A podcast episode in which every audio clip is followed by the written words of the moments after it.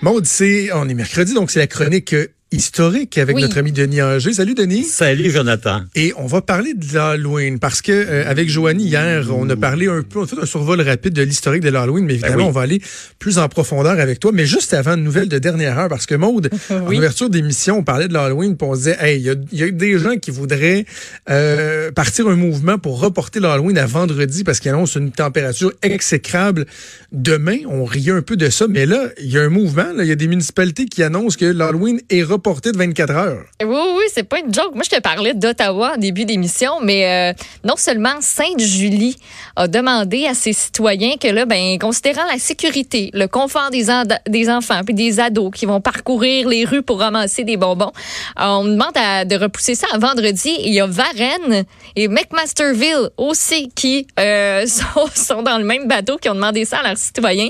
À date, c'est les trois euh, dont on est au courant. Il va peut-être y en avoir d'autres qui vont s'ajouter. Donc, ils ont fait simplement des publications sur Facebook en demandant de partager et euh, ben justement ben, de dire ben on va faire ça vendredi à la place. Il n'y en a pas de problème parce qu'on dit que c'est des, vraiment là, des, des conditions mé- météo exceptionnelles et exécrables. On s'entend que 40 mm de pluie dans l'unique journée de jeudi avec des vents qui peuvent aller jusqu'à pas top. 90 km heure, c'est pas l'idéal. OK, bon ben merci Maude. Euh, Denis, euh, revenons ensemble sur euh, l'histoire de, de l'Halloween. L'Halloween, oui. Et, et j'ai Ben, l'impression que euh, tu vas, tu vas peut-être même nous faire peur un peu. ben, il faut, il faut, il faut. C'est épeurant d'ailleurs. Vous savez que c'est une fête qui est, qui, qui est plus vieille que vieille. Hein. C'est quelque chose qui nous arrive d'un grand univers à l'époque préhistorique. là. Il y a longtemps, longtemps, longtemps, qu'on appelait l'univers des Celtes, hein, les peuples, les peuples celtes qui occupaient ce qui est aujourd'hui la Bretagne, l'Irlande et l'Écosse. Ce sont des gens qui ont une culture particulière chez qui les feux follets, les elfes, les trolls sont des composantes de leur civilisation et de leur croyances. OK. Et ils avaient une grande fête qu'ils appelaient Shamain. C'est euh, S-A-M-A-I-N, Shamain, euh, qui veut dire début de la saison, parce que pour eux, la fin octobre, c'est le début de la saison noire, la grande noirceur. De toute façon, vous et moi et tous tous ceux qui nous écoutent aujourd'hui, ben dimanche, on ramène à Ben oui. l'heure normale et donc la, la grande noirceur va nous va nous gagner à compter de, de lundi. Il va faire noir à compter de quoi 16 heures le soir.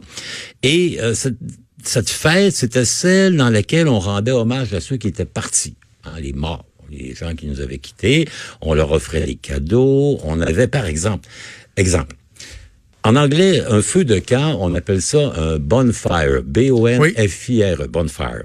Ça vient d'une pratique des Celtes où, lors de la fête de Chaman, on offrait aux disparus des sacrifices sous forme d'eau de bêtes abattues, donc bones, fire, et le feu des eaux est devenu le bonfire les chrétiens, qui ont toujours eu l'immense capacité à s'approprier les choses. hein. On a vu que Noël, c'est devenu le solstice d'hiver, la Saint-Jean-Baptiste, le solstice d'été.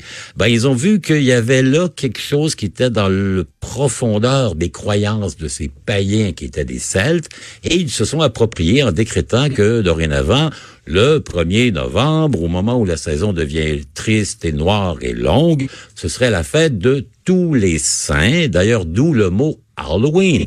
Euh, L'étymologie d'Halloween, ça vient du vieil anglais, c'est de Eve, la veille, of Allies, All Allies. Donc, Halloween, euh, c'est la veille Ouais. de la fête de la Toussaint que les catholiques célèbrent le 1er novembre. On sait que par ailleurs, par exemple au Mexique, eux, c'est pas le premier, c'est le deux, hein, c'est la journée, la journée des morts, et on sait comment ça prend une ampleur épouvantablement énorme au Mexique, la fête des morts. Dans chaque famille, on crée un hôtel, on met des fleurs et on se rappelle de ceux, de nos défunts. Tous ceux qui ont des jeunes enfants avec le film Coco Exactement. euh, ont été euh, mis au fait de ces traditions-là. à la fête des Oui, morts, oui, bien oui. sûr. Donc, l'Halloween, ben ici, on est en Nouvelle-France, l'Halloween, on connaît pas. On connaît pas aucun intérêt, nous sommes des catholiques, et donc on observe la Toussaint le 1er novembre. Lorsqu'on se déguise, ce n'est pas l'Halloween, c'est euh, une période qu'on appelle la mi-carême. Hein. Le carême, c'est ce qui vient avant Pâques, au Ouais. printemps. Et encore aujourd'hui, aux îles de la Madeleine ou à l'île aux Grues, près de Québec, on se déguise et on passe la mi-carême. Hein, Il n'y a pas de déguisement dans l'esprit des Canadiens français catholiques avant la conquête anglaise, bien sûr, mais surtout avant l'arrivée massive des Irlandais. Les Irlandais, c'est un pauvre peuple, le peuple irlandais au 19e siècle. En 1800, il y a à peu près 6 millions d'Irlandais. C'est quand même pas mal, puisque l'Angleterre à côté, qui est une puissance mondiale, en compte que 9 millions. Mais ce sont des gens sous-instruits, catholiques, méprisés, colonisés, domptés. Et au 19e siècle, ils vont connaître une catastrophe Ils sont 6 millions. À la fin du siècle, 100 ans plus tard, ils ne sont plus que 2 millions parce qu'il y a le tiers des Irlandais qui sont morts de faim à cause de la famine provoquée par la maladie de la pomme de terre, 1847, et il y en a un autre 2 millions qui vont émigrer. Et il y en a plein d'entre eux qui vont venir ici à Québec, à Montréal. À Québec, par exemple, dans la seule année 1847, il y a 100 000 Irlandais qui débarquent, affamés, émaciés et qui sont prêts à faire n'importe quoi pour vivre. Ils vont pour beaucoup aller travailler à Montréal et c'est notamment eux qui, au pic et à la pelle et moyennant des centaines de décès, vont creuser le canal de la Chine et les fondations du pont Victoria. Ah oui. Les Irlandais, c'est le, c'est le, la main d'œuvre à bon marché qui est, qui est corvéable à souhait. Donc, mais ils viennent ici avec leur tradition et ils amènent l'histoire de l'Halloween, notamment et l'histoire d'un type qui s'appelle Jack of Lantern. Jack of Lantern, vous savez, les enfants ici, la nuit prochaine, euh, hier, avant-hier, ce week-end, qu'est-ce qu'ils ont fait? Ils sont allés, ils ont vu des citrouilles. Et les Oui. citrouilles, on fait quoi avec? Hein? On les on les taille et on fait une espèce de lanterne dans laquelle on met une chandelle, épeurante, la citrouille euh, jaune-orange, où on met des diables, des trucs. Ça vient, ça, d'une légende irlandaise que nos immigrants irlandais venus nombreux au 19e siècle ont apporté avec elle, celle de Jack. Jack, c'était un être absolument épouvantable. un voleur, un alcoolique, un ivrogne, un brigand de bas chemin et dont l'accès au paradis avait été bloqué en disant jamais irez au ciel et qui avait notamment eu l'intelligence de, de- de confondre le diable une coupe de fois. Soir, au bar, le diable lui dit Hey, euh, je prendrai ton âme. Il dit Ouais, mais à condition que tu me payes un dernier verre. Le diable se transforme en pièce de monnaie. Jack prend la pièce de monnaie, le met dans son porte-monnaie sur lequel il y a une croix.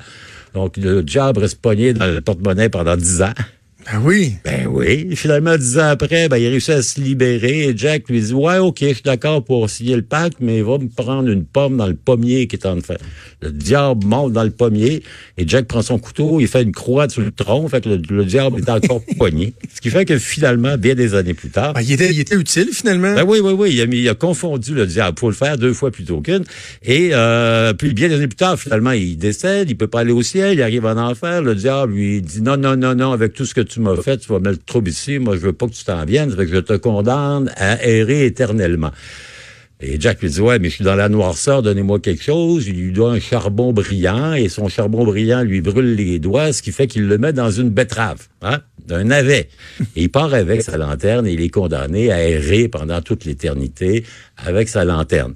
Évidemment, les Irlandais, lorsqu'ils sont en Irlande, ce qu'ils font, ils commémorent Jack. Donc, ils prennent une betterave ou un navet et là, on fait des trous dedans, puis on met une petite, euh, chandelle, un petit, un petit, un petit lampion. Ils arrivent ici et ils trouvent encore mieux, parce que à l'époque, euh, Jonathan, en Europe, la citrouille, on connaît pas ça. Vous savez que la Ça existe citrouille, pas. ben, pas du tout. Les curcubitacées, c'est essentiellement une production américaine. Les courges, les citrouilles pauvres européens, il n'y en avait pas. Donc, eux, ils trouvent que la citrouille, elle a deux grandes valeurs. Un, elle est beaucoup plus facile à tailler qu'une betterave ou un navet. Puis deuxièmement, ben, elle a une jolie couleur, jaune-orange, ça fait assez spectaculaire. D'où l'origine de la citrouille, qui rappelle l'histoire de Jack of the Lantern. Qui a rien à voir avec Jack of all trades. Non, non, pas, non, pas, pas vraiment. Mais c'est vraiment ça. Donc, les Irlandais, ils nous ont amené ça. Les catholiques ici, au Canada français, ben évidemment, l'Église est très hostile à l'Halloween puisque c'est une fête païenne, d'origine païenne. C'est les druides, c'est les celtiques. OK. Et ça n'a rien à voir avec la bonne fête catholique de la Toussaint. Hein? On invoque les esprits, on invoque les démons, on se déguise, on se fait peur. C'est pas étonnant qu'il y ait toute une tradition en termes de cinématographie autour de l'Halloween. Hein? L'Halloween, c'est quoi? C'est le massacre, c'est l'horreur, Ah oui. la chaîne, c'est tout. Donc l'Église catholique va se rebiffer. Et pendant toute la fin du 19e siècle, début du 20e siècle, on aura des mandements de nos évêques qui indiquent aux curés qu'il faut bien rappeler à ses fidèles à la messe qui précède la fête de la Toussaint que la seule fête qui est honorable, c'est celle des saints catholiques et ne, ne pas se lancer dans ces espèces de pratiques barbares et païennes de se déguiser, de se costumer, de se faire peur et d'invoquer les esprits des morts. Euh, Ça va marcher pendant un certain temps, sauf que l'influence américaine et l'influence irlandaise, vous savez que il y a un Québécois sur sept, c'est quand même pas rien, qui a des racines irlandaises. Hein. Ils sont arrivés ici à coût de 100 000, de 200 000, donc ils se sont installés ici. Il faut pas gratter longtemps pour voir un rouquin dans la famille qui transmet les gènes irlandais. Hein, on a même, on parlait de Jean Charest beaucoup depuis deux jours. Ben on oui. sait que lui, il est pas plus irlandais que ça, t'en mourrais d'une certaine manière. Donc, ces Irlandais-là, ils sont partout, ils aiment, ils amènent leur culture, ils amènent leur musique, ils amènent leur tradition. Et grâce à l'influence de plus en plus importante des États-Unis à côté, le cinéma américain, parce que les Irlandais, c'est sûr que l'Halloween, ils vont l'introduire sur les marchés de New York, sur Boston, sur le Philadelphie, où ils s'installent par centaines de milliers. Et là, nous, un peu comme Noël, ça va arriver ici un peu par la bande. Et je vous dirais, après la Deuxième Guerre mondiale, seulement. hein. La citrouille au Québec catholique francophone avant 1945, c'est réservé à un fils d'Irlandais ou un petit-fils d'Irlandais ou une fille d'Irlandaise. C'est pas quelque chose de systématique. Le costume, c'était réservé à la mi-carême au printemps. Donc, ça va commencer tranquillement. 1945, 1950, l'apparition de la télévision et le déclin de l'influence de l'Église catholique. Hein, c'est pas parce qu'un curé va vous dire aujourd'hui il faut pas passer l'Halloween que vous allez euh, priver vos enfants du plaisir qu'ils auront Non. à se costumer, se déguiser et aller travailler beaucoup dans l'amélioration de leur santé euh, dentaire. Hein. Vous savez, il y a des gens qui estiment, qui pensaient que l'Halloween ça avait été inventé par les dentistes de manière à croître. Ben oui. affaires. Pas du tout. C'est les druides de l'ancienne euh, contrée celtique qui ont amené cette fête du chaman, qui était la fête des morts. Évidemment, aujourd'hui, c'est devenu graduellement quelque chose d'énorme. Euh, à l'époque, les grandes fêtes, il y avait Noël. Hein? Noël, on fait des cadeaux, les étrennes. Ensuite, tu avais Pâques, hein? Pâques, les lapins de chocolat, les trucs comme ça. Mais Aujourd'hui, l'Halloween est de loin la deuxième plus grande fête commerciale de l'année. On estime qu'aux États-Unis d'Amérique, d'ici à samedi, en décoration, en déguisement, en soirée d'Halloween et surtout en sac de bonbons qu'on va offrir aux enfants qui vont vous menacer d'un trick or treat. En anglais, ça veut dire vous me donnez un bonbon ou je vous jette un sort. Hein? Ben oui. Le- le- le- voilà, le treat, c'est le bonbon, le trick, c'est le sort. Ben, il y en a pour 14 milliards de dollars Hey. de trucs qui vont être euh, investis dans les costumes orange, noir, mauve. Ici au Canada, c'est plus d'un milliard et demi de dollars qu'on va euh, ainsi consacrer à célébrer une fête celtique qui date de presque 2000 ans maintenant. Et on verra si ça va être demain ou plutôt vendredi. Denis, merci. Et j'en profite. Oui. Euh, je, je veux le faire plus souvent, mais souvent le temps presse. Ton émission à ma TV, Des chemins, Oui, euh, Des des, chemins, des des histoires histoires. avec l'excellente Taïna Lavoie. C'est votre cinquième saison Exactement. déjà. Et on c'est est mercredi, c'est justement le mercredi que c'est diffusé. Tout à fait, la première. 21h. Et c'est sur l'ensemble du réseau, hein. C'est ça. Ah, c'est sur l'ensemble du réseau. En plus, Ben bon, oui. disponible aussi sur le web. Euh, les gens, parce qu'il y a beaucoup de gens qui me parlent de toi, qui adorent tes chroniques. S'ils veulent te voir, en prendre plus de toi et en apprendre sur euh, la région de Québec et son histoire très riche, ils peuvent le faire. Des chemins, des histoires à ma TV. Merci, Jonathan. Merci d'être la semaine À la prochaine. semaine prochaine. Vous écoutez Franchement dit.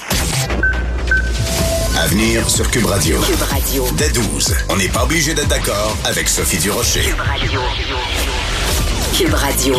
Autrement dit. Et maintenant, autrement écouté.